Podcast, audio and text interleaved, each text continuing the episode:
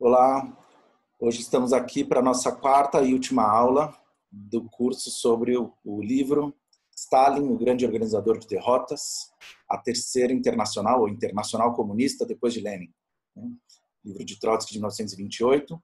E nessa última aula, né, para quem já está acompanhando uh, as aulas anteriores, né, as duas primeiras dadas por mim, a última dada por nosso querido André Barbieri, que falou bastante de tática e estratégia na época imperialista e tratou de vários dos processos da luta de classes em que a Internacional Comunista foi chamada a intervir, né, é, no período entre, o, o, principalmente depois da morte de Lenin, em 1924, até essa realização do, do sexto congresso em 1928, e que foi um, um período marcado por grandes processos revolucionários e contra-revolucionários de importância histórica inestimável. Né? Basta dizer que foi a derrota desses processos que consolidou o isolamento internacional da União Soviética, que, por sua vez, né, esse isolamento foi um fator que acrescentou a pressão interna das classes hostis ao proletariado dentro da, da União Soviética e que encontraram na burocracia, né, no, no aparato conservador da burocracia stalinista, que nesse momento, nesses anos, passou a defender a, a tese antimarxista do socialismo num só país. Então, essas classes antiproletárias, né, principalmente os kulaks, os, os setores que enriqueceram dentro da União Soviética, pressionavam o Estado operário, né, que tinha um regime de partido único, né, inclusive um regime que depois, em obras posteriores, o Trotsky vai criticar, mas nesse momento ainda era o, o regime que tinha saído da primeira revolução é, operária vitoriosa no mundo, né? e que, a despeito das suas contradições, dos seus problemas, né? dos seus reveses, né? o Trotsky e a oposição de esquerda sempre colocou em primeiro lugar a defesa do Estado operário e que toda a crítica trotskista, toda a crítica da oposição de esquerda, toda a crítica que Lenin já fazia na última fase da sua vida, é uma crítica em defesa do Estado operário. Né? É sabendo que, sem defender né, o programa político, econômico correto e inclusive sem entender a relação entre a democracia interna no partido e nas instâncias governamentais, né, nos sovietes, né, nos conselhos que foram criados pelos trabalhadores, com eles que fizeram a revolução, que foram os organismos de administração dos primeiros anos revolucionários e que depois foram esvaziados e substituídos pela ditadura do aparato da burocracia, né, do aparelho do partido, colocado contra o próprio partido, contra a base do partido e contra a classe operária revolucionária. Né. Então, esse, esse, a defesa né, dessa democracia, inclusive, da democracia soviética, genuinamente soviética, né, ou seja, baseada na auto-organização é, dos trabalhadores, é também parte da defesa do Estado operário, porque o regime de estrangulamento burocrático levaria, mais cedo ou mais tarde, à esclerose né, do, de todo o funcionamento da sociedade soviética, e não à toa depois ela vai vegetar durante algumas décadas e até ter a, a, a agonia né, nos anos 80 e o, o final né, é, trágico né, que teve com a implosão em que é, o, o, descontentamento das massas né, é, internamente foi manipulado por setores da própria burocracia que queria se transformar numa, casa, numa, numa classe proprietária, né, queria poder enriquecer sem limites, né, aqueles privilégios da condição de burocrata já não eram suficientes, e que esses setores deram origem a essa oligarquia capitalista que é, governa a Rússia até hoje com, com Putin, né? É, e que no final dos anos 80 até 91 selou o destino da União Soviética, por, conseguindo manipular, né? Aquela insatisfação das massas que confusamente queriam é, o final do regime da opressão do, do regime stalinista, é, conseguiram manipular para transformar numa restauração do capitalismo. Né? Então, isso foi o, o processo posterior, mas isso para enfatizar desde o início que toda a oposição de esquerda, toda a atividade do Trotsky, a atividade do, do último período da vida do Lenin, é justamente combater as tendências burocráticas como parte do mesmo programa que defende a expansão internacional, a hegemonia dos trabalhadores, né, na aliança de classe entre todos os setores oprimidos pelo capitalismo, para poder conduzir a construção do socialismo em escala internacional e mundial. Né. Então, inscrita nesse, nesse, nesse panorama, né, essa obra que nós vamos hoje tratar da última parte dela, Né? Essa última parte, é, então, é a parte 3, do, desculpe, o capítulo 3 da parte 2 né? do livro. Então, recapitulando, né, o livro é uma coletânea de documentos. A parte central do livro é a crítica ao projeto de programa internacional comunista, que por sua vez é dividido em três capítulos. Né? Então, o, o, segundo capítulo de importância fundamental foi exposto é, é, de forma é, é magistral pelo André na última aula, né, tática e estratégia na época imperialista. E nesse capítulo, então, ele passa por vários processos e um que o Trotsky depois dedica um capítulo inteiro a, a uma análise mais exaustiva é justamente a Revolução Chinesa de 1925 a 1927, né, que muitas vezes nós chamamos de Segunda Revolução Chinesa, né?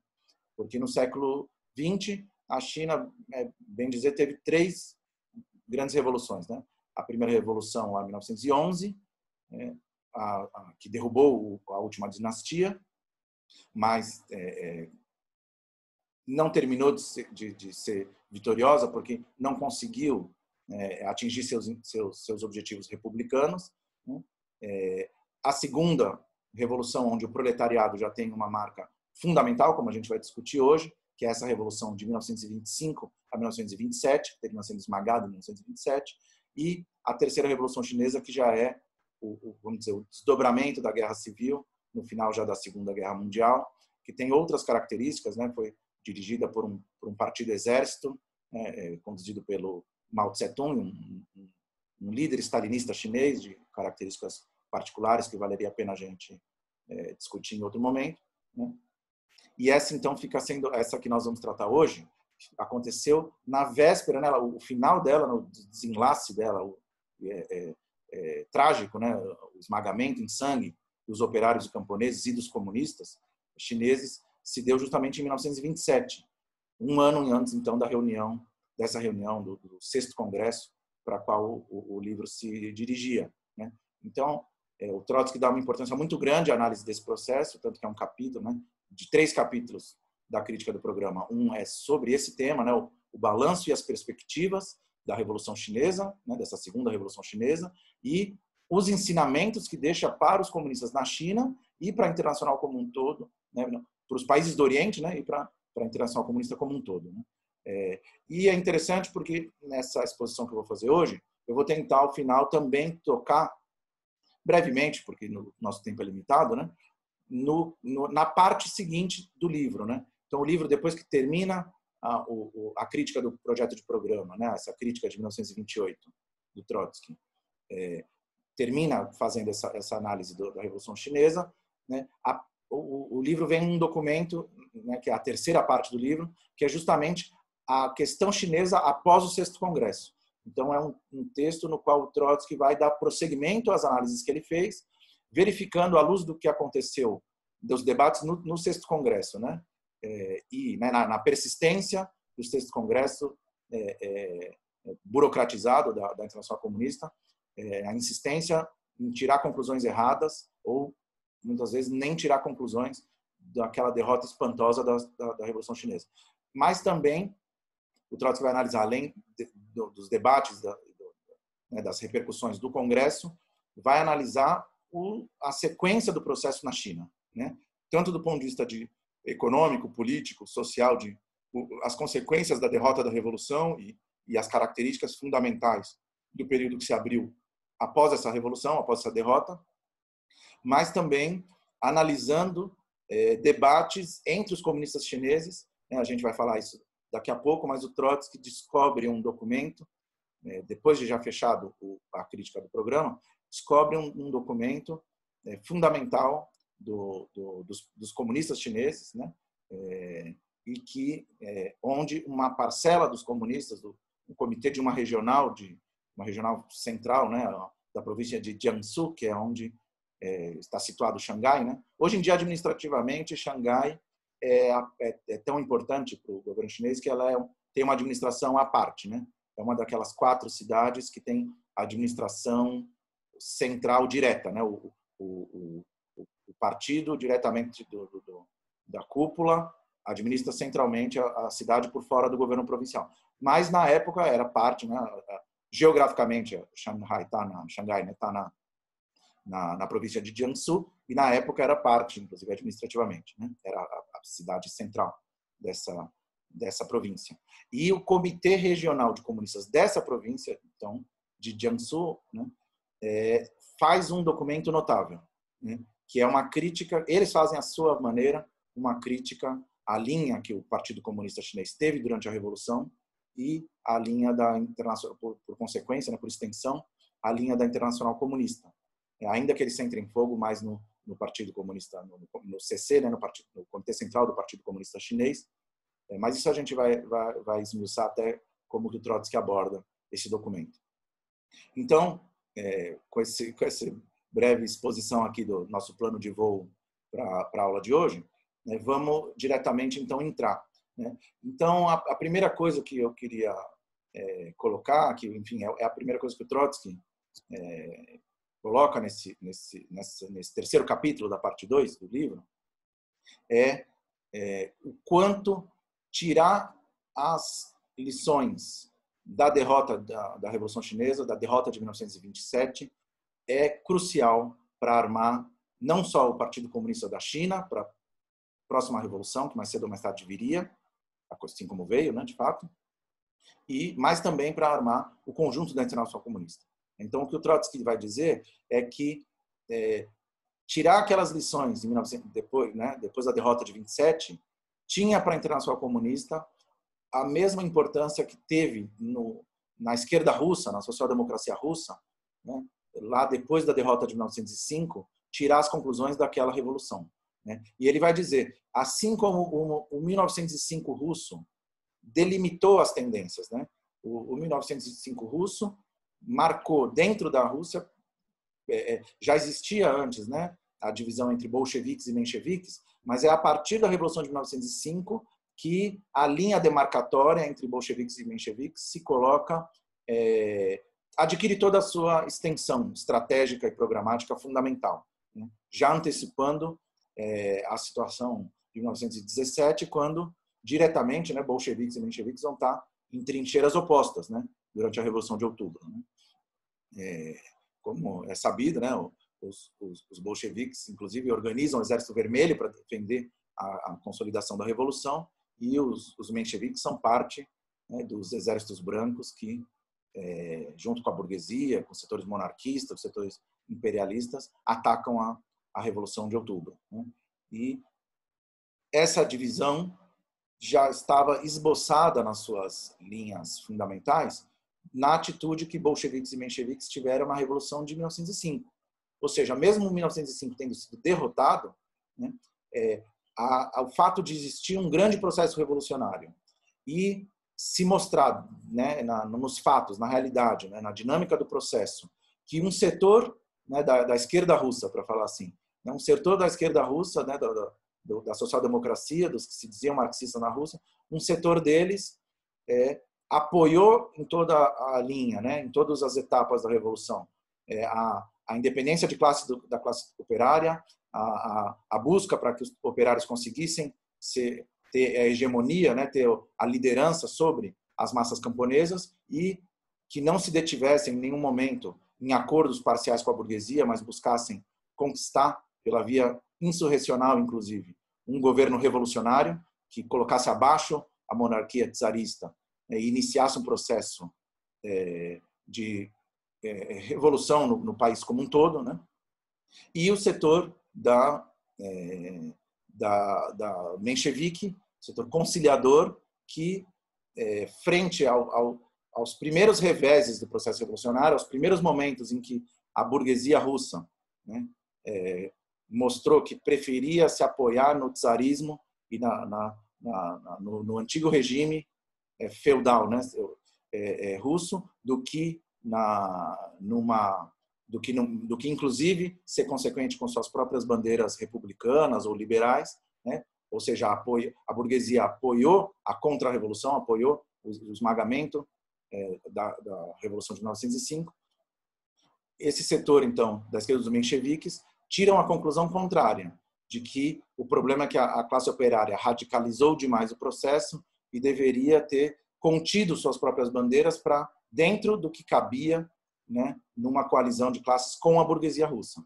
Então, eles já tiram essa conclusão já em 1905 né, e já deixam claro, então, que são uma tendência que, é, apesar de até então falar de socialismo, de marxismo, frente aos fatos da vida, frente aos fatos da realidade prática da luta de classes, se colocava, né, subordinava completamente qualquer ideia revolucionária a os limites estreitíssimos que tinha a ideia de uma coalizão de classes com a burguesia. Né.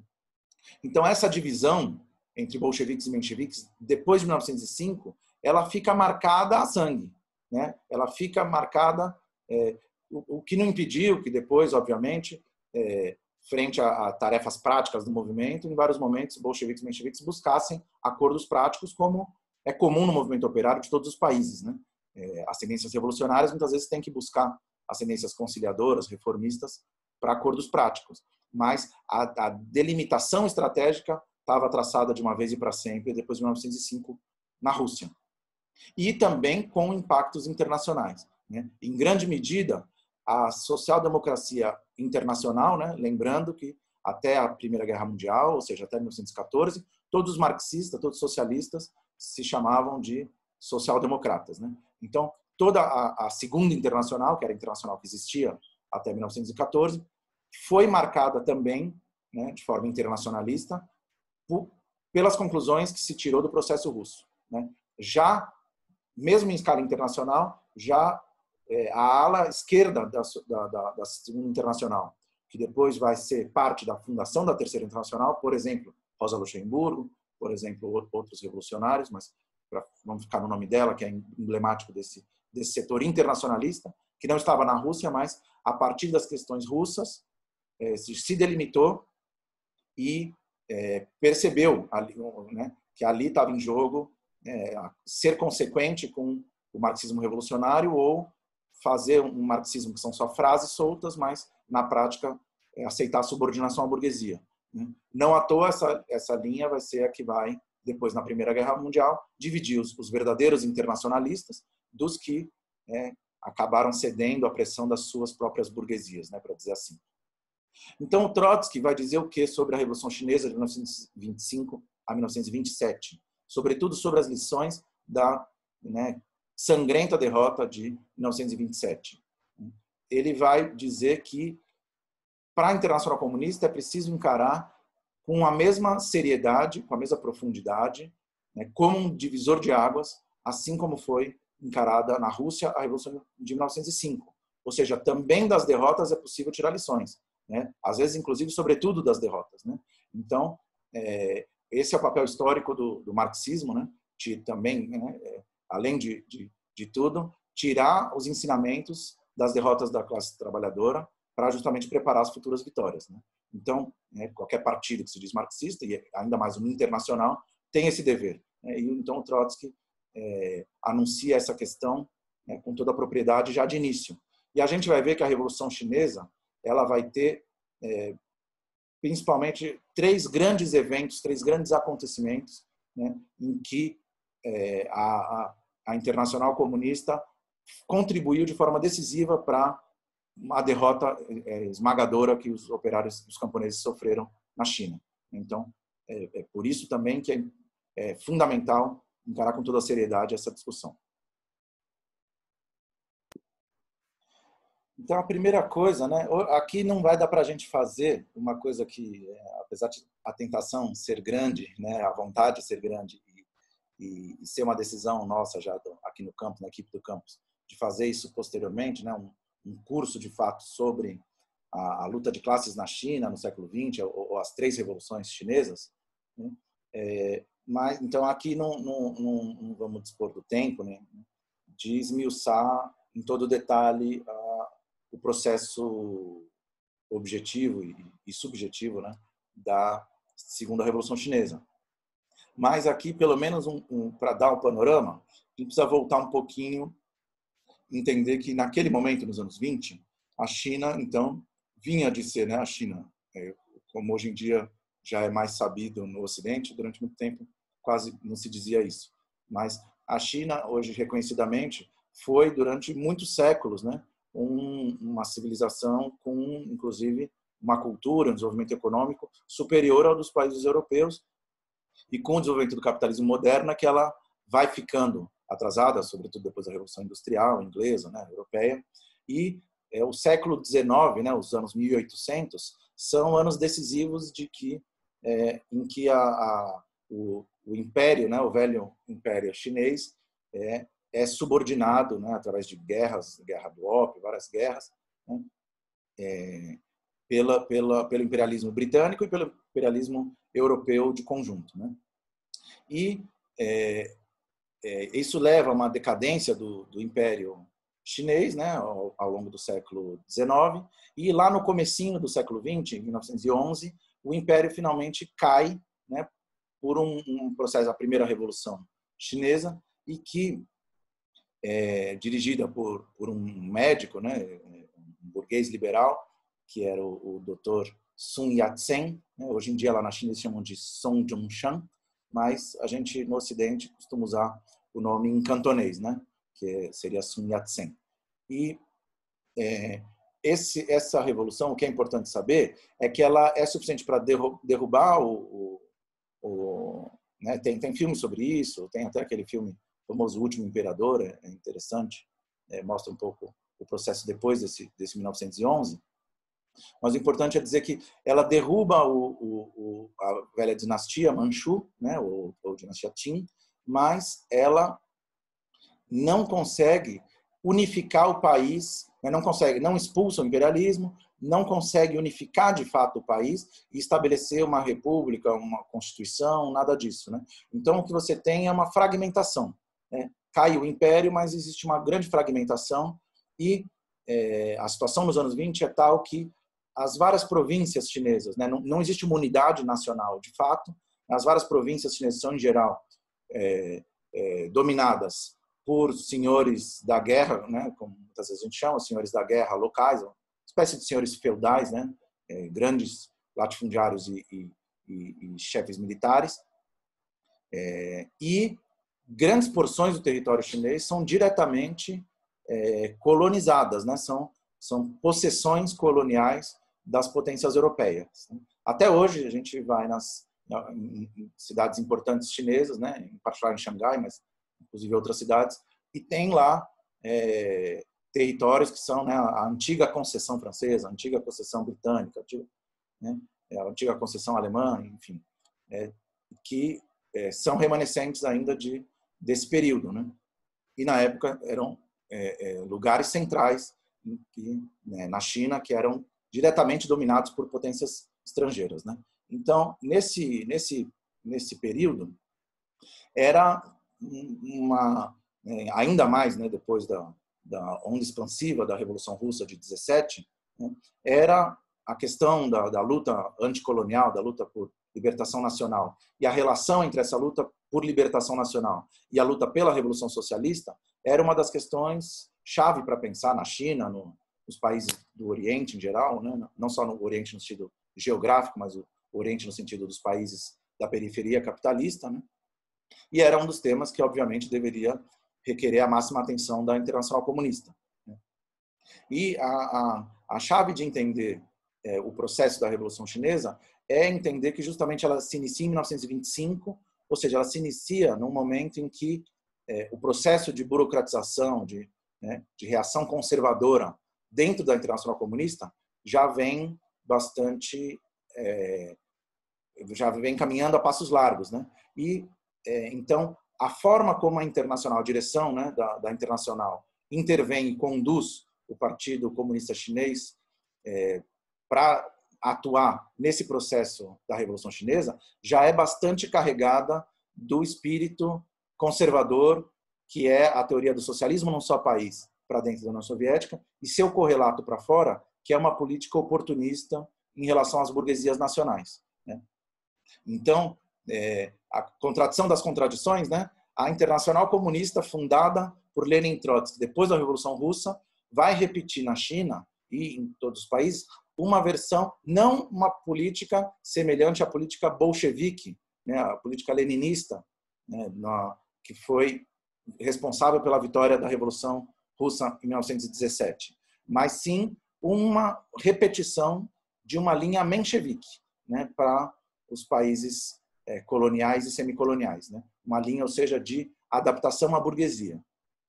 E como então isso, isso se dava no caso chinês, que é o caso fundamental, porque, enfim, foi a grande revolução, né, que depois da derrota alemã de 1923, a grande revolução que poderia né, é, vir em auxílio da, da União Soviética, não com forças produtivas mais avançadas, né, porque isso a China não tinha, a China era um país economicamente mais atrasado do que a Rússia, isso é fato, mas é né, um país de se, se, na Rússia já era uma imensa maioria camponesa, na China daquela época essa maioria era ainda mais esmagadora.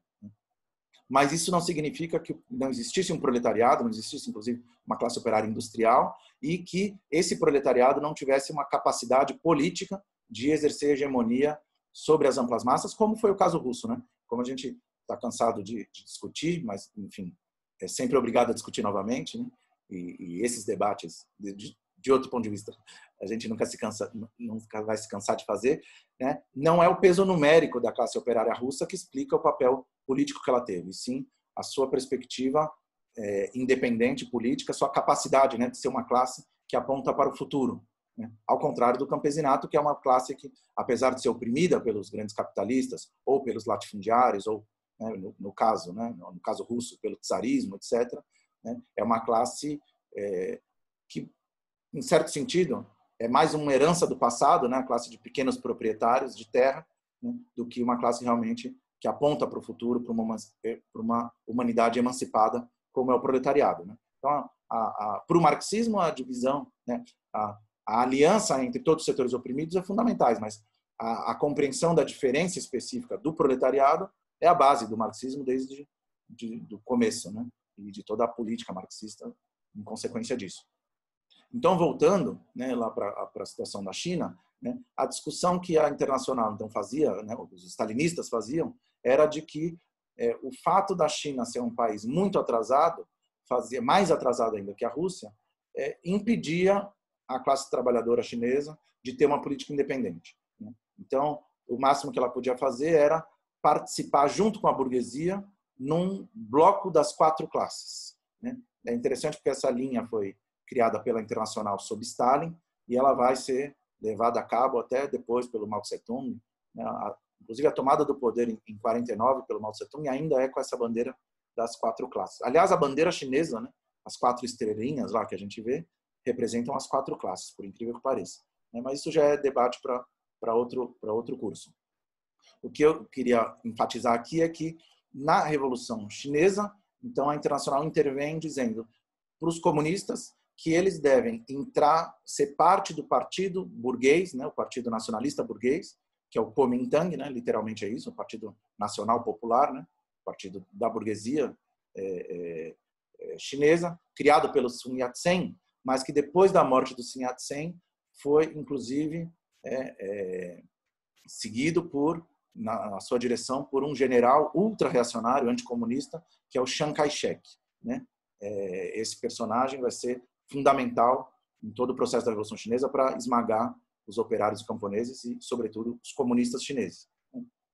Mas, no, no início do processo e ao longo de todo o processo, o, o, a linha stalinista vai ser que os comunistas então têm que entrar no Kuomintang e, como parte de entrar no Kuomintang, subordinar né, a, a política da classe operária a política de coalizão de classes com essa burguesia. Né?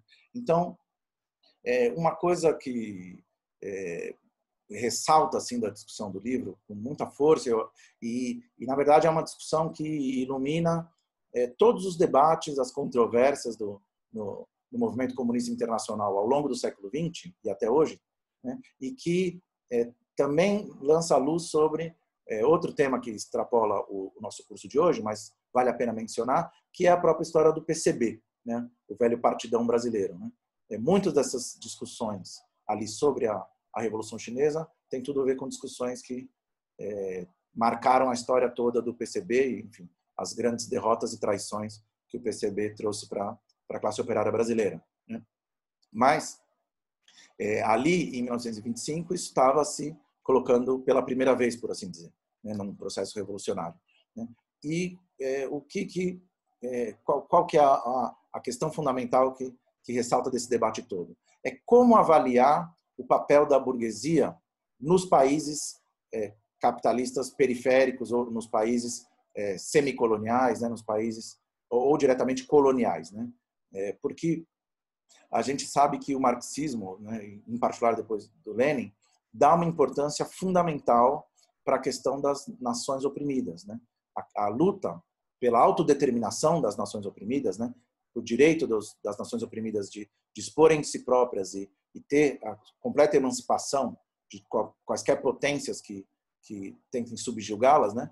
É uma questão que está na, né, na primeira linha de qualquer programa revolucionário. E, e Trotsky sempre ressaltou né, é, o quanto a, a, as bandeiras da, da, da, defesa das nacionalidades oprimidas dentro do velho Império Russo, né, é, todos aqueles povos que eram oprimidos dentro do Império Russo, a defesa dessas nacionalidades, do direito dessas nacionalidades, inclusive se separarem, é, se assim o quisessem, né, é, entendida assim a questão da autodeterminação, era uma bandeira que é, de primeira ordem para o proletariado russo, em particular para o proletariado grão-russo, né, para o proletariado russo da, da nação é, opressora, vamos dizer assim. Né? É, defender isso com todas as forças era uma questão fundamental. Né? E o, o Trotsky sempre ressaltou como também daí veio uma das reservas de energia é, inesgotável que as massas russas tiveram, as massas de todo o Império Russo, né, todas as nações que compunham o velho Império Russo, tiveram né, para vencer né, na Revolução e na Guerra Civil. Né? Então, essa questão é fundamental, né? essa defesa da, das nações oprimidas, inclusive é a, a, a questão né, de não fazer como fazem os pacifistas que igualam todas as guerras e dizem que todas as guerras são reacionárias porque a guerra em si mesmo é reacionária. Não, a guerra, a violência, obviamente, corresponde a uma fase da humanidade que nós queremos superar.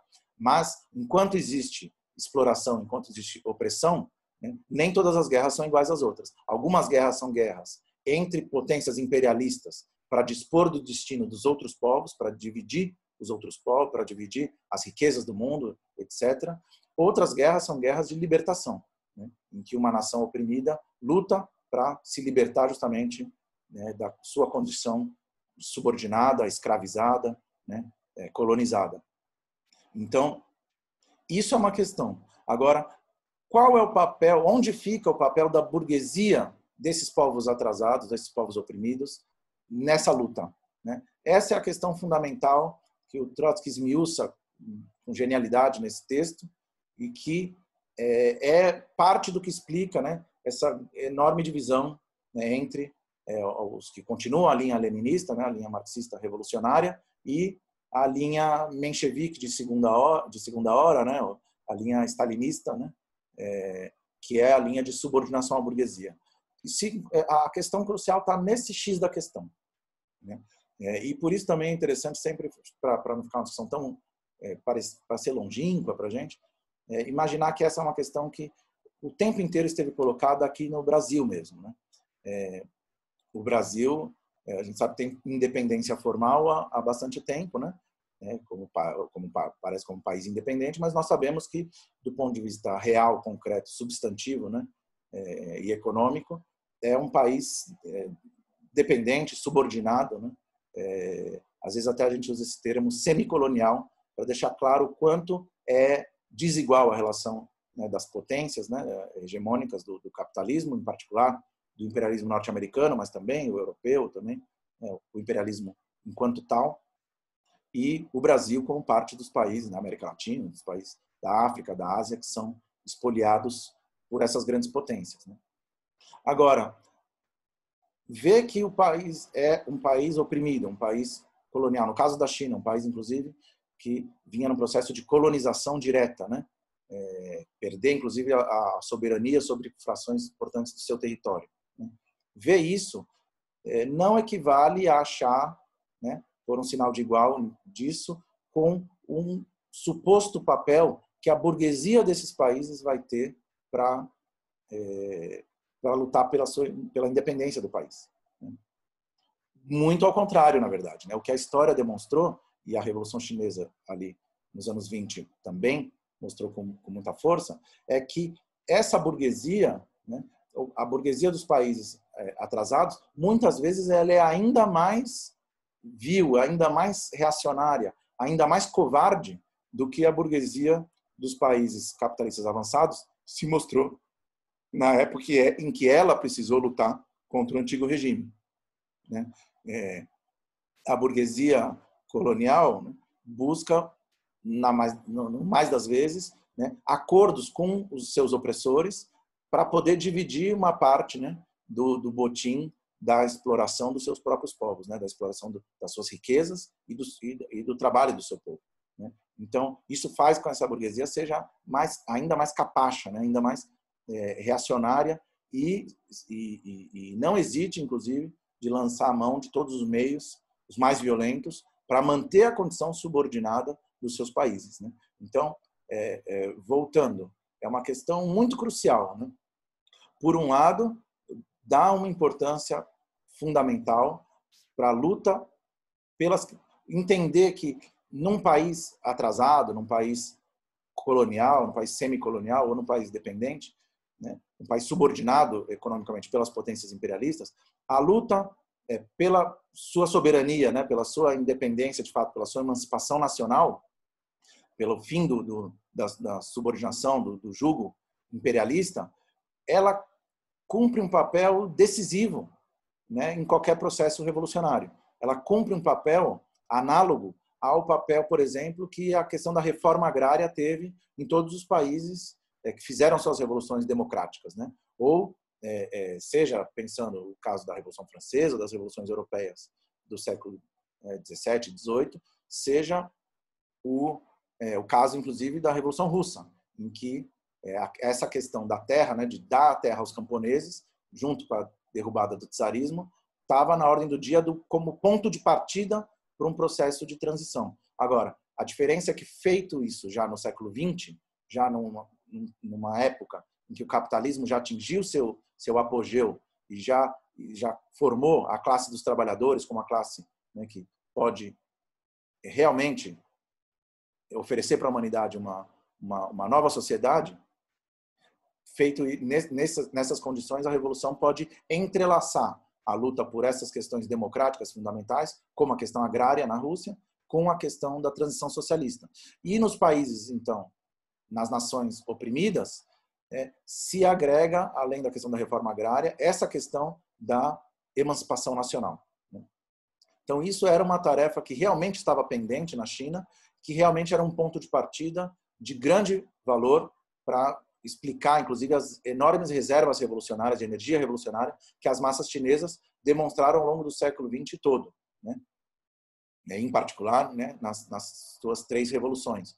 Agora, isso não significa, novamente, achar que o fato de ser um país que, colocando em outros termos, né, que não resolveu suas tarefas democrático-burguesas, né, em que essas tarefas democrático-burguesas, né, essas tarefas que, por analogia, seriam tarefas que, como análogas às que foram resolvidas pela Revolução Francesa lá de 1789, é, o fato de ter essas tarefas pendentes não significa de nenhuma forma acreditar que a burguesia desses países vai ser capaz de levar essas tarefas à frente. Né?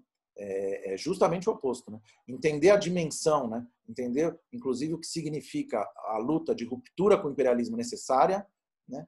É, explica por que, que só a classe trabalhadora pode conduzir esse processo. Que, o que, por sua vez, explica por que, que esse processo de emancipação nacional só pode ser vitorioso de fato se conduzir ao início de uma transição socialista, a, a formação de um Estado que expropria a burguesia, né? que lute contra o latifúndio, lute contra o imperialismo, mas também lute contra o agente interno desse imperialismo, que é, em grande parte, a burguesia colonial, a burguesia desses países. Né? Então, essa compreensão marxista da questão é o que explica toda a linha que o Trotsky vai defender, expandindo, né, generalizando a experiência da Revolução Russa de 1917, 1905, de 1917, né, para o conjunto dos países da periferia do capitalismo, né, a partir justamente desse processo da Revolução Chinesa. E, do outro lado, a linha stalinista mostra-se um menchevismo piorado, né? porque é um menchevismo já depois da, da experiência da vitória da Rússia, de 17, é uma insistência em colocar os outros países numa posição é, tão relegada, né, tão é, é, é, é uma espécie de chauvinismo é, russo, né, que a burocracia stalinista também vai é, adquirindo, né, vai construindo para si mesma como parte de todo o processo da reação conservadora que ela encarna. Né? Um chauvinismo por quê? Porque é uma visão de que não, nós russos fomos é, fortes o suficientes, fomos capazes o suficientes para resolver nossas questões é, democráticas pendentes, juntamente com a conquista do poder pelos trabalhadores e o início da construção socialista. Mas os outros países não, eles são tão atrasados, né, coitados, que eles, para eles seria um salto grande demais. Para eles só dá para fazer a coalizão com a burguesia, o bloco das quatro classes e uma revolução por etapas, né? Então essa concepção etapista da revolução, né, de que primeiro tem uma, uma etapa em que os trabalhadores se subordinam à burguesia, tentam empurrar essa burguesia para ela fazer uma uma revolução contra o imperialismo e aí depois, sabe-se lá quando, surgiria a, a, o momento da, da luta dos trabalhadores pelo poder. Né? Então, essa é a teoria que vai se colocar com toda a força na, na Revolução Chinesa. Né? E o que é mais trágico é que não é só como um ponto de partida. Né? Não é nem sequer que a Internacional Comunista, stalinizada, vendo os massacres que a burguesia chinesa impôs aos trabalhadores, aos camponeses, né? ela pelo menos tirasse ao longo do processo alguma conclusão. Não, ela insistiu no erro em todas as etapas, é isso que a gente vai falar daqui a pouco. E para isso eu vou fazer como o, o seguir um pouco como o Trotsky faz na, na explicação que ele dá, pegar três momentos centrais dessa, desse processo revolucionário, né, em torno de três cidades chave da, da China, né, que é Xangai, Wuhan e Cantão. Né. Então, é, é isso que vamos nesse segundo momento.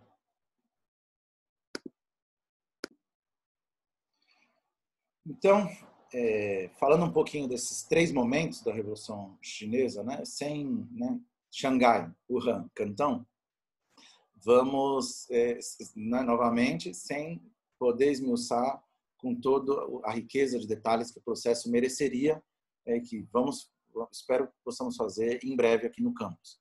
Mas, é, para reter as lições fundamentais, o que vale a pena a gente entender é o seguinte, né? É, é, essa revolução de 1905 ela está ligada a um processo de levantamento dos, dos trabalhadores e dos camponeses na, na China, né? E é, em que o, o Kuomintang ele busca direcionar esse, essa, essa mobilização de massas para uma luta contra os senhores da guerra do norte, né? Ele programa uma expedição ao norte né, com o objetivo de unificar o país. Né? E, é, em grande parte, também como uma questão, é, em parte como né, objetivo, de fato, que o, o Comintang tinha, mas em parte como objetivo também distracionista da, do, do, próprio processo revolucionário. Agora, como é comum acontecer na, na, é, é em processos assim, né, quando se dá a largada do processo revolucionário, as massas tomam um nível de iniciativa né, que ultrapassa muito o que está previsto pelas direções. Né? E é assim que, em Xangai, que era a cidade mais desenvolvida, provavelmente da China naquele momento? É o primeiro lugar onde se transforma num bastião revolucionário em que os trabalhadores chegam de fato a tomar o controle da cidade. Né? Tomam o controle da administração da cidade e, durante alguns dias, né, é, depois de batalhas, é, conseguem conservar esse, esse controle e é, mas a relação né, do Kuomintang com a revolução ainda era uma relação que aparecia, né, é, como uma relação é, não esclarecida, né?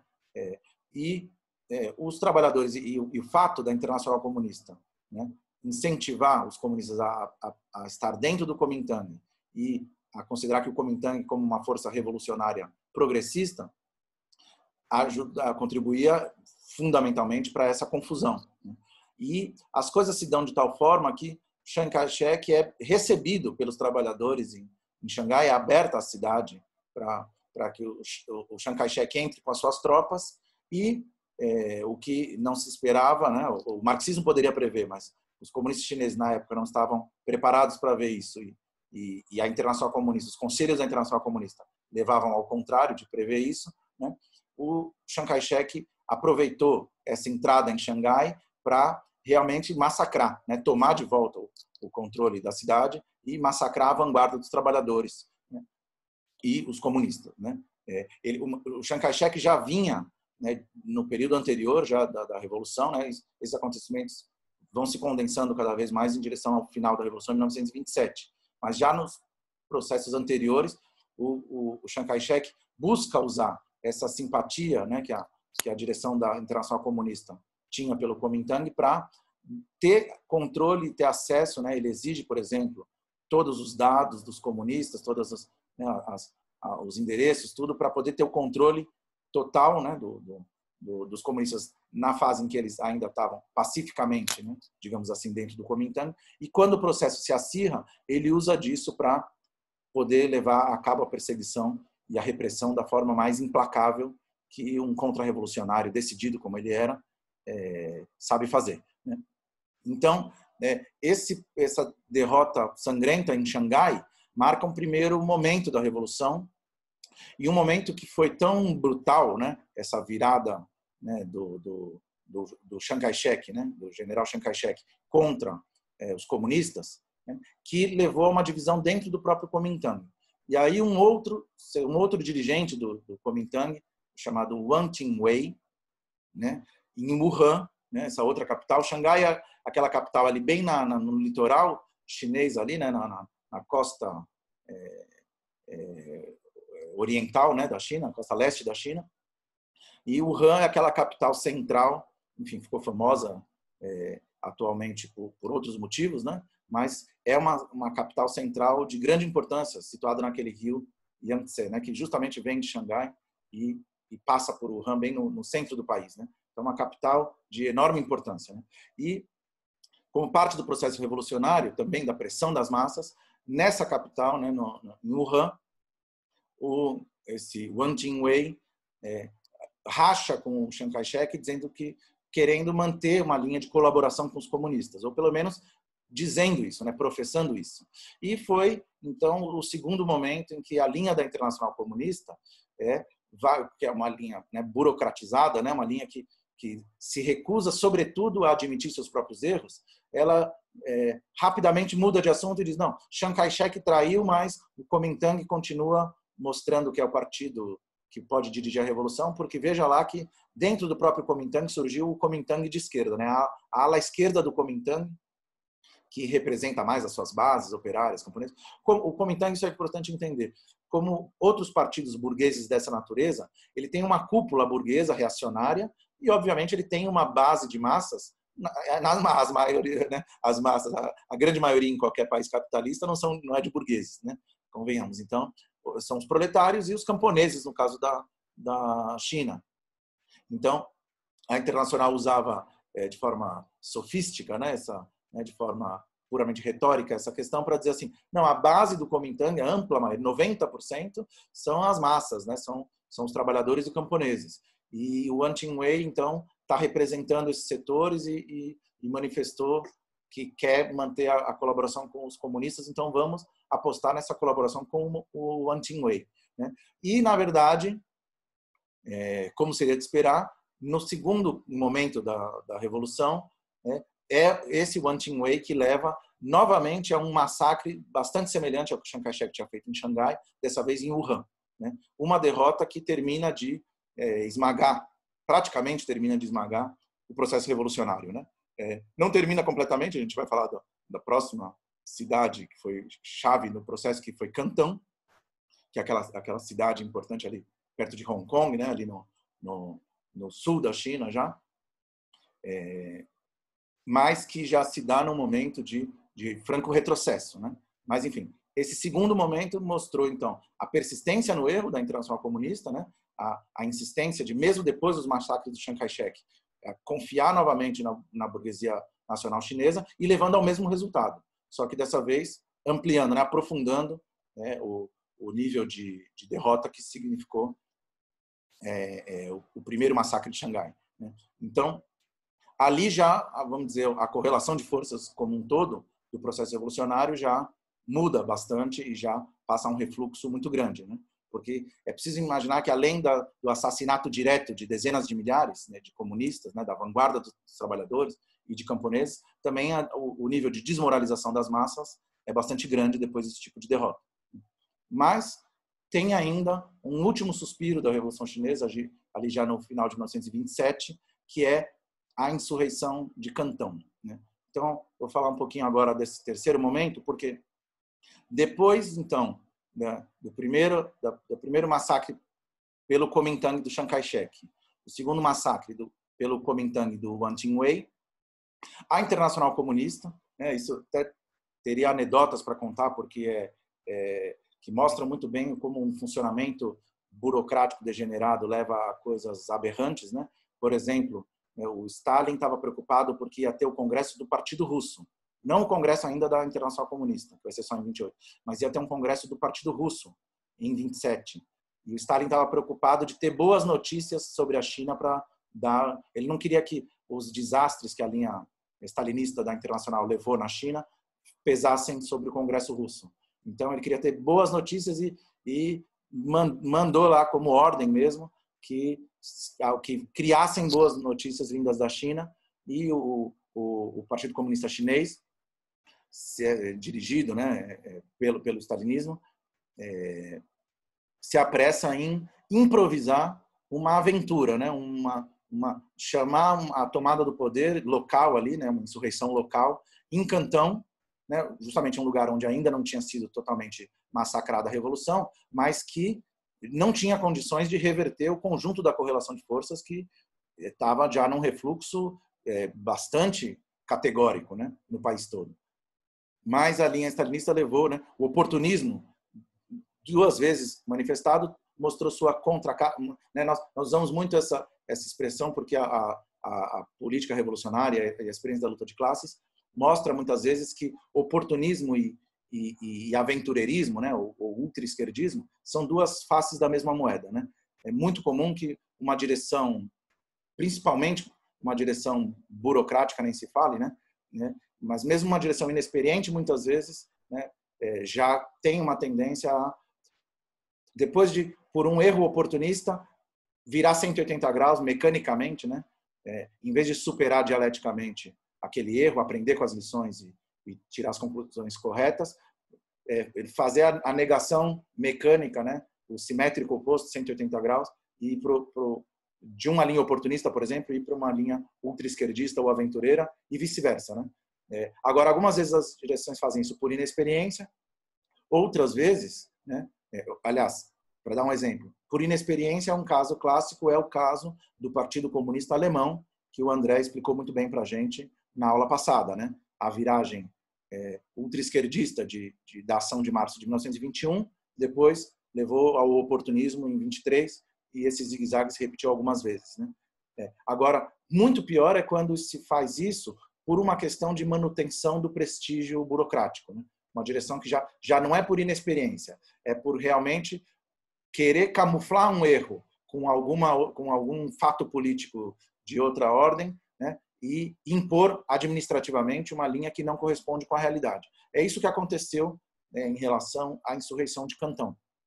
Então, vem a diretriz, né, vem do alto, da, de cima para baixo, que é preciso organizar a insurreição. Ainda, de fato, como eu falei, o clima nas, nas massas era propenso a continuar a luta revolucionária, mas era preciso adotar métodos ligados ao conjunto da situação do país, né? e não um método aventureiro de querer tomar o poder no momento em que, no resto do país, ah, não existia um processo revolucionário ainda em ascenso que pudesse é, suportar e, generalizar essa luta. Né? Então, é, essa questão da, da relação de forças local e a relação de forças nacional e, global é uma coisa que, né, obviamente, todo partido que se, se coloca a questão de atuar na luta de classes precisa exercitar e aprender a, a fazer na prática. Né? Agora, nesse caso, ao contrário, é feito bastante por fora de uma, de uma leitura correta da, da correlação de forças nacional, uma aventura em Cantão, para agradar né, a, a camarilha stalinista lá em Moscou.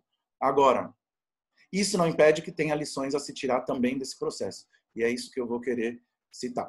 Obviamente, antes disso, né, deixar claro, era uma aventura mesmo e foi esmagada como os, os outros, né? como os outros processos. Assim como o Cantão, assim como, como o Han, a última derrota dolorosa, sangrenta da, da Revolução Chinesa de 27, que sela né, por vários anos é, o destino da Revolução Chinesa, é essa da aventura em, em Cantão, da insurreição frustrada em, em Cantão. Agora, vou fazer uma breve pausa aqui para a gente poder falar de lições que, que, que se tira desse processo.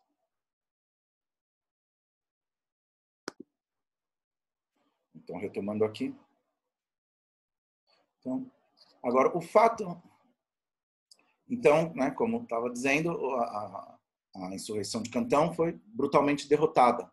Agora, é interessante que isso não impede que o Trotsky também é, é chame a atenção para a necessidade de tirar lições até dessa derrota também, né? lições específicas dessa derrota. A, a derrota da insurreição de Cantão dá, deixa lições que vão para além do, da, dos, dos, outros processos anteriores à Revolução Chinesa.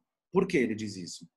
Né? Ao mesmo tempo que ele critica duramente o aventureirismo da direção do, do Partido Comunista, né? É, chinês que, que fez essa aventura, sempre por fora de uma leitura correta da, da situação, ele vai dizer, mas mesmo assim é muito importante verificar qual foi a resposta das massas a esse chamado da insurreição. E aí ele vai mostrar como as massas operárias, de, de, de inclusive Cantão era uma, uma região naquele momento muito menos industrializada que Xangai, né? e, e, e mesmo que Wuhan, que tinha um distrito industrial já naquela época importante. É, e Cantão menos. Mas mesmo assim, né, as massas proletarizadas de, de Cantão e, e, e trazendo para junto de si é, parte das, dos camponeses, conseguiu é, levantar, colocar como bandeiras suas né, para essa tentativa de, de, tomar o poder local lá, né, para essa insurreição, colocou bandeiras anticapitalistas, colocou bandeiras diretamente que apontavam que a Revolução Chinesa deveria é, transitar, né? deveria fazer o que fez a Revolução Russa, deveria não criar uma barreira intransponível entre as reivindicações democráticas, como a questão agrária, como a questão antiimperialista, né? como a questão da unificação nacional, e as questões propriamente proletárias, né? as questões que opõem os interesses dos trabalhadores aos interesses dos capitalistas. Né? E é isso que é, a participação dos, trabalhadores, dos próprios trabalhadores chineses na insurreição de, de Cantão colocou com toda a força. Então aí o Trotsky mostrou a ironia da coisa, né? Porque é, o stalinismo, com o argumento de que a China era atrasada demais, dizia que não tinha condições de fazer uma revolução socialista lá, que não tinha condições de defender as bandeiras socialistas, que os trabalhadores tinham que ficar atrás do partido burguês, defendendo as tarefas burguesas puramente, né, da revolução. E, é, no entanto, quando para salvar seu prestígio, tiveram que lançar uma aventura, uma, um chamado à insurreição, os próprios trabalhadores chineses mostraram que para eles, enquanto trabalhadores, essa, essa, essa barreira não existia. Né? Que o chamado a lutar contra o imperialismo, pela unificação nacional, pelas terras dos camponeses, estava ligado às bandeiras próprias dos trabalhadores contra os capitalistas. Né? Então, a própria questão da expropriação dos capitalistas se coloca na ordem do dia. Né? Então, isso foi, é, ainda que derrotada e ainda que é, é, prematuramente organizada, essa insurreição, esse último capítulo da Revolução Chinesa, mais uma vez dava razão para aquilo que a oposição de esquerda e Trotsky vinham dizendo desde o início, de que as revoluções é, nos países atrasados deviam buscar no processo da Revolução Russa o seu guia, né? Não no sentido de achar que elas vão repetir as mesmas etapas, as mesmas as mesmas formas, né? É, a história não se repete, a luta de classes também não. Agora, as linhas gerais do processo, né, as linhas de classe, né, o comportamento geral da burguesia, o que se esperar do imperialismo, o que se esperar dos senhores de terra, os senhores da guerra, no caso da China, o que se esperar da burguesia, o que se esperar dos camponeses, o que se esperar dos trabalhadores, né, do, do, da classe operária, do, do proletariado, né, e, e essas questões não são questões é, é, restritas ao particularismo nacional. Né? Cada país tem uma particularidade, uma formação própria e uma configuração de classes própria, né? uma história política própria, etc, etc. Agora, a fisionomia geral das classes está dada por um, um, um sistema capitalista que se estende globalmente né? e que impõe, pela época histórica, um tipo de, de atitude das diferentes classes da sociedade que se repete muitas vezes. E se negar a ver isso é preparar justamente derrotas espantosas. Né? Se os bolcheviques tivessem, em 1917, é, argumentado, né, como, fa como faziam a ala direita da social-democracia europeia, argumentado que como a Rússia era muito atrasada, os trabalhadores não podiam fazer nada mais do que apoiar o governo provisório do, do Kerensky, é, não teria tido outubro, na é verdade. Então, não teria tido a primeira revolução socialista vitoriosa da história da humanidade. Então, é, essa questão é fundamental. Né? E é essa questão que os trabalhadores chineses, à sua maneira, estavam apontando é, na experiência do, da insurreição de Cantão. E com isso, eu vou até pular uma coisa que eu ia falar no final, vou trazer para cá, porque eu acho muito interessante, que foi tão forte essa experiência que um setor dos comunistas chineses, sem ter contato prévio com a oposição, com o Trotsky, depois da derrota de 27, começa a chegar a essa conclusão por suas próprias cabeças, começa a perceber que a linha de conduta do Partido Comunista Chinês foi desastrosa do começo ao final da Revolução Chinesa. Primeiro, ficou numa postura de expectativa em relação à burguesia nacional e ao Kuomintang e ao Chiang Kai-shek, e depois ao Wang Qingwei. Depois, fez uma aventura, mas por fora de uma estratégia que visse o panorama em escala nacional e preparasse realmente o um momento de ofensiva para o momento em que a classe operária em nível nacional tivesse capacidade de dirigir a revolução à vitória. Né? Então, é, é esse, um, esse, setor de comunistas é o autor, por exemplo, do documento da, da, do Comitê Provincial né, de, de Jiangsu, né, aquela, aquela província que eu citei ali no comecinho da nossa aula de hoje, e que vai fazer essa crítica ao PC chinês.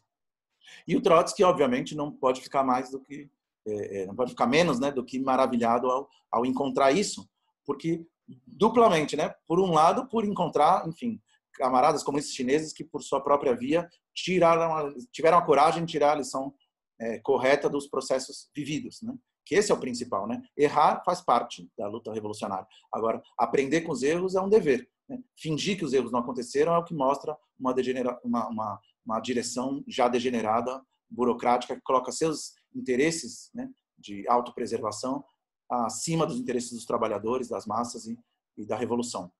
Né. Então, por um lado, é essa alegria de encontrar isso. Por outro, a confirmação do, das próprias ideias, né, do Trotsky e da oposição de esquerda. Né.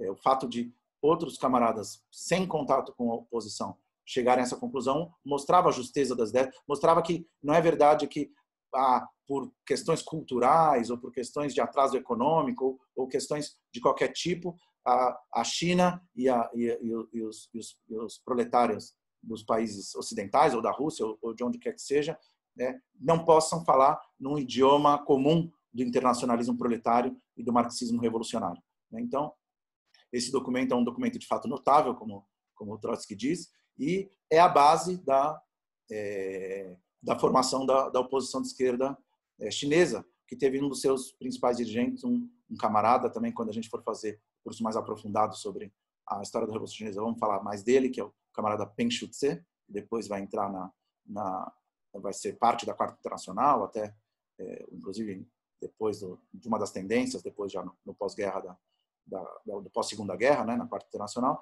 e outro camarada decisivo é um camarada, eu também acho que isso é uma lição muito interessante para nós, é, é, quase uma anedota, mas são anedotas que às vezes são interessantes. Né?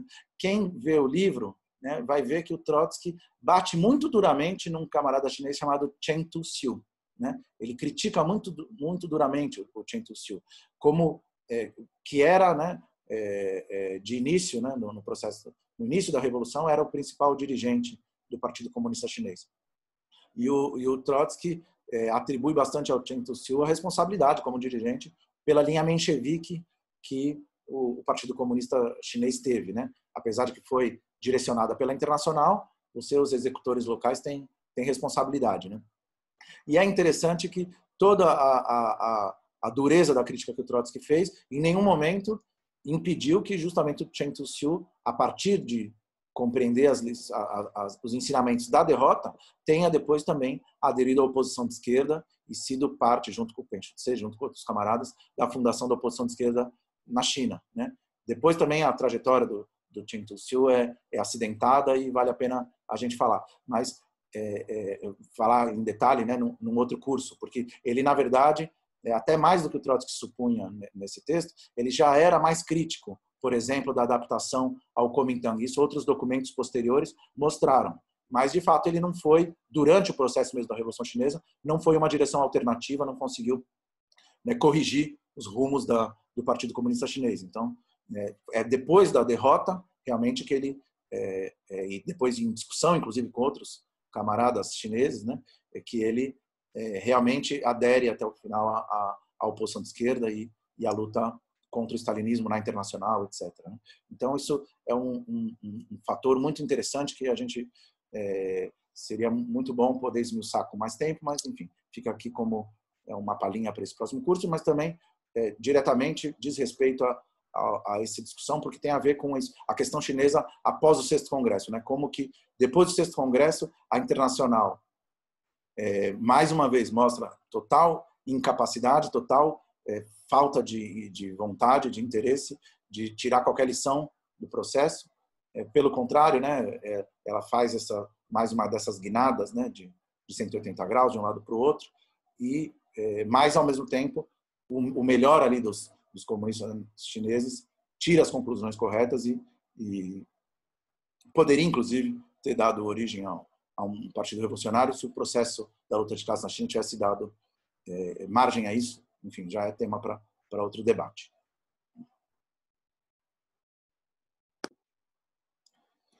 Então, só uma última coisa sobre ainda a insurreição de Cantão, que eu esqueci de mencionar naquele momento, antes de passar para a parte final aqui dessa exposição. É, outro aspecto que o Trotsky é, chama muito atenção e, e tem uma atualidade que vai muito para além desse processo específico é a questão soviética, né? a questão da auto-organização dos trabalhadores. Né? Porque, como parte daquilo que eu falei, que a, a Internacional né, Comunista ditou de cima para baixo né, é a ordem de organizar uma insurreição do, do, do dia para a noite. Né? E, como parte disso, eles quiseram fundar lá o Soviete de Cantão, né? e por decreto. Né? É, como eu expliquei, mesmo as ordens por decreto, quando as massas querem lutar, as massas colocam sua marca e, e teve todo o, o, o, aspecto progressista fundamental que mostrou né? que os trabalhadores estariam dispostos a fazer uma luta por uma revolução permanente, de fato. Né? Agora, o método do, do, da Internacional também nesse ponto é, foi bastante lamentável, porque é, essa ideia de fundar por decreto sobre do dia para a noite, né, como é, é, uma coisa por fora da experiência própria das massas, é algo que o Trotsky aproveita esse, essa discussão para é, fazer um, uma discussão belíssima que eu, eu recomendo todo mundo é, ver no livro, que é resgatar o quanto a experiência soviética, né, a experiência da, da criação dos conselhos operários na, na Rússia foi uma experiência que a própria classe fez né, e que, desde 1905, é o, o Soviete de Petrogrado, que foi o centro da, da Revolução de 1905, não foi o único, pelo contrário, né, nem, nem sequer foi o primeiro. Né, outras experiências de conselhos, né, lembrando que, como a, a gente é, já falou, acho que numa das outras aulas, né, o soviético que ele é? É aquele conselho de representantes ou de, ou de deputados operários, eles usavam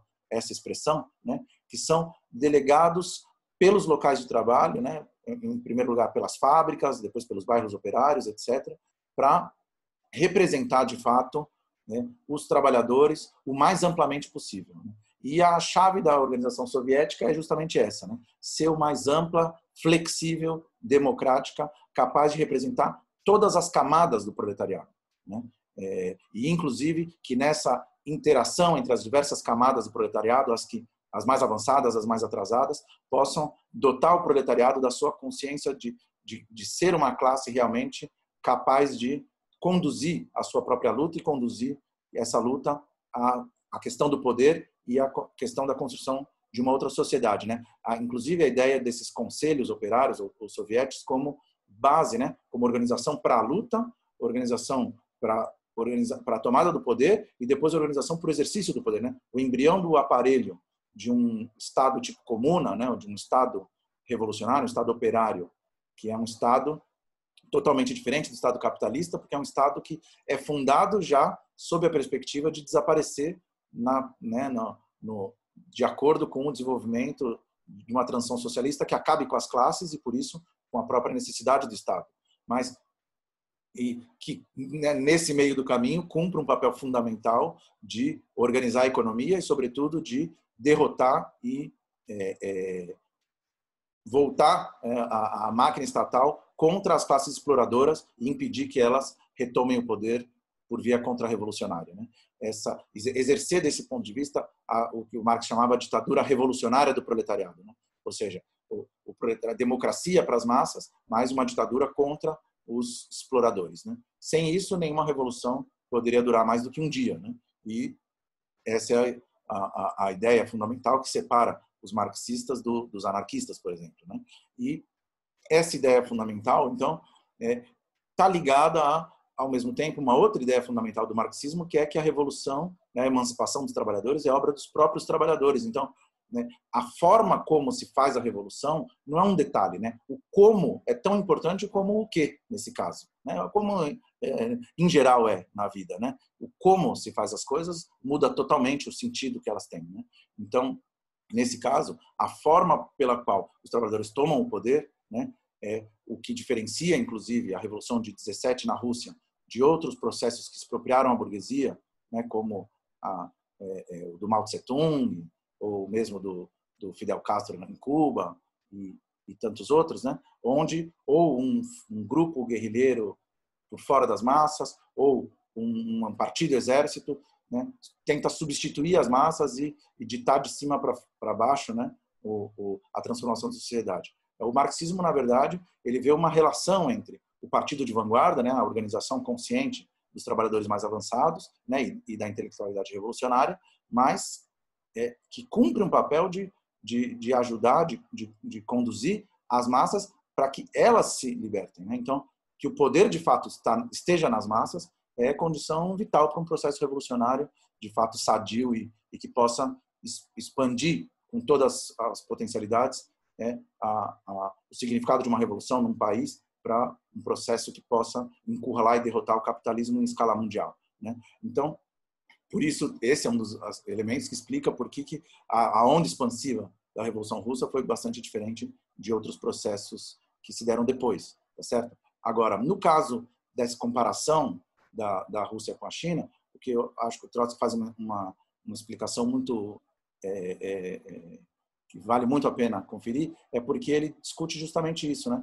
A própria ideia de, de, de impor por decreto a criação do soviético de Cantão já mostra uma incompreensão do papel real que tem o soviético. Porque essa palavra, inclusive, soviete, soviet, às vezes a gente fala, é, significa conselho em russo, né? ou seja, um conselho, é uma assembleia geral, uma, o, o, a palavra é o de menos, o importante é o conteúdo político. O conteúdo político é organismos, né, instituições criadas pelos próprios trabalhadores que expressem a sua auto-organização, sua autodeterminação como classe. Né? Então, nesse caso, o papel do Partido Comunista Chinês não deveria ser de ter ficado durante anos né, é, colocando para as massas trabalhadoras a ideia da subordinação à burguesia, a subordinação ao Kuomintang, para de repente, no instalar de dedos, falar agora criem seu soviete, né? criem, é, criem seu, sua, seu conselho de, de auto-organização. Né?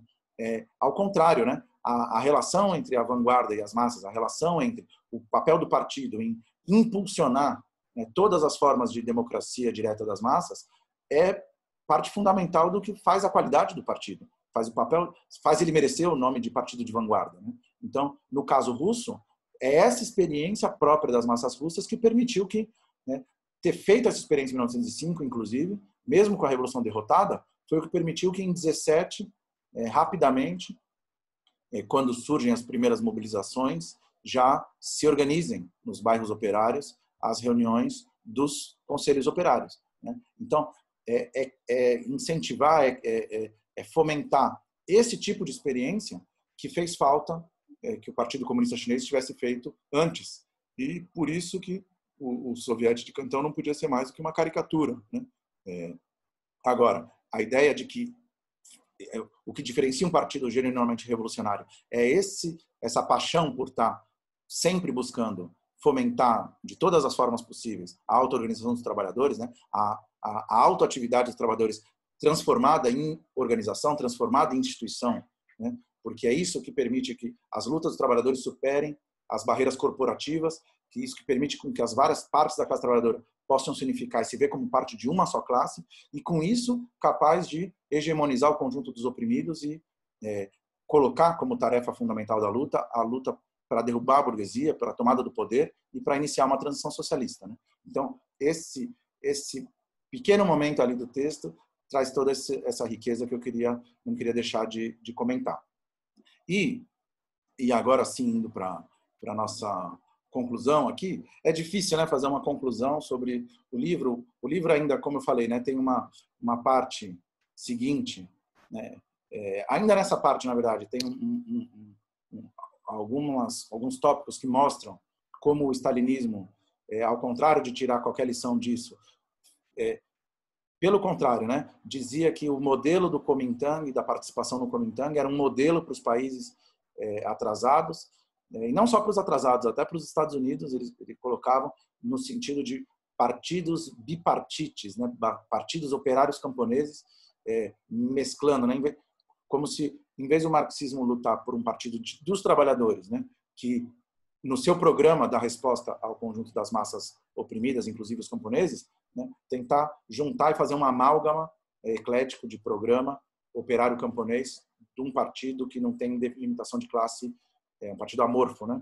É, é, isso o stalinismo passou a defender em, em, todos os países e vejam só usando o modelo do Kuomintang, apesar da derrota é, da Revolução Chinesa, é, espantosa, é, o, o, o, stalinismo tinha a, a, a, cara dura de apresentar esse modelo para os partidos de todos os países atrasados e, como eu falei, não só para os atrasados, porque nos anos 20, no, nos Estados Unidos, por bastante tempo, essa foi a política oficial da, da Internacional Comunista, criar um, partido operário camponês. Né? E que o Trotsky desmascara bem que, na verdade, é, a, a, alusão ao Kuomintang aí até é, é interessante porque, de fato, né, mas não pelo objetivo que o stalinismo colocava, mas porque, de fato, ela desmascara que, sob esse nome de Partido Operário Camponês, o que estava colocado, de fato, era uma subordinação à burguesia. Né? É, no caso dos Estados Unidos, em outros casos, quem puder ver no leste europeu, etc., quem, quem puder ver lá no texto, está bem, bem, bem discutido. Né. Agora, indo agora, então, para a parte final da, da, dessa aula, enfim, né, eu queria brevemente só comentar as partes finais do livro, né? a, a, a parte 3 e a parte 4, né? só em voo rasante, como a gente fala, né? e é, fazer um breve fechamento. Né? Então, é isso que eu vou fazer agora. Então, agora sim, para finalizar né, é, essa exposição, queria novamente só citar essa, a parte 3 e a parte 4 do livro, né? É, lembrando que nosso livro aqui tinha, nosso curso aqui tinha um, um escopo bastante delimitado pelo livro do Trotsky, Stalin, o grande organizador de derrotas, né? ou a Internacional Comunista, depois de Lenin. E é, esse esse livro, então, é, ainda teria mais duas partes, né? A parte 3, que eu citei aqui brevemente, que é a questão chinesa após o, o, o sexto congresso, e a parte 4, que é quem dirige hoje a Internacional Comunista, né? Sobre a parte 3, eu, eu destaquei um dos, dos, aspectos, que é o, na verdade, até é o anexo a essa parte 3, que é quando Trotsky descobre o documento da, dos comunistas chineses do, da província de Jiangsu. Agora, anteriormente a isso, né, é, no, no, nessa parte toda, tem desdobramentos da, da tem desdobramentos da essa parte toda tem desdobramentos né, da discussão que o Trotsky faz do balanço de perspectivas, mostrando como é, a semelhança do, do, erro que a Internacional cometeu lá na Alemanha em 23, né, depois de 23, isso, mais uma vez, o André explicou bem na, na aula passada, né, como depois de 23, a Internacional Comunista se negava a reconhecer o erro, né? E, e se, se, negava a reconhecer a própria derrota da revolução. Né? Dizia que o processo revolucionário ia continuar, etc. E frente à derrota de 27 na China é bastante semelhante. É a, a internacional e, o, e, a linha oficial do, do, do Partido Comunista Chinês é, é, dizer que o processo vai continuar, que é uma revolução que que vai durar longos anos, etc., sem reconhecer o peso das derrotas que tinham passado já. E o Trotsky, ao contrário, vai mostrar como que é, as derrotas foram categóricas, que a burguesia tinha noção disso e, e mostrava isso. Né? Tem, tem, inclusive, todo é, conferência econômica em Xangai para discutir os planos de estabilização e uma série de coisas que, que se dão depois né, da, é, da derrota da revolução, que mostram que o que estava colocado é para a burguesia chinesa era tirar proveito daquela derrota e buscar uma nova estabilização e buscar novos acordos, inclusive, com as potências imperialistas opressoras para tentar é, é, é, criar um novo um, um, ciclo de desenvolvimento econômico, etc. Né? Uma, uma prosperidade burguesa na, na China. Mas, ao mesmo tempo, Trotsky vê isso sem, é, de forma crua, né? de forma é, sem maquiagem, sem embelezar a realidade, mas ao mesmo tempo mostrando como mesmo essa estabilização é, vai ser precária, né? E como, inclusive, uma recuperação econômica, inclusive uma recuperação econômica, é parte do processo de reanimamento das massas operárias, né? De, de recuperar as, as próprias posições sociais, né? Econômicas da, do proletariado depois da, da derrota, do esmagamento da, da, vanguarda que tinha sido em 27 e que é, mais cedo do que, do que tarde viriam novos processos revolucionários, viria uma terceira revolução chinesa, categoricamente.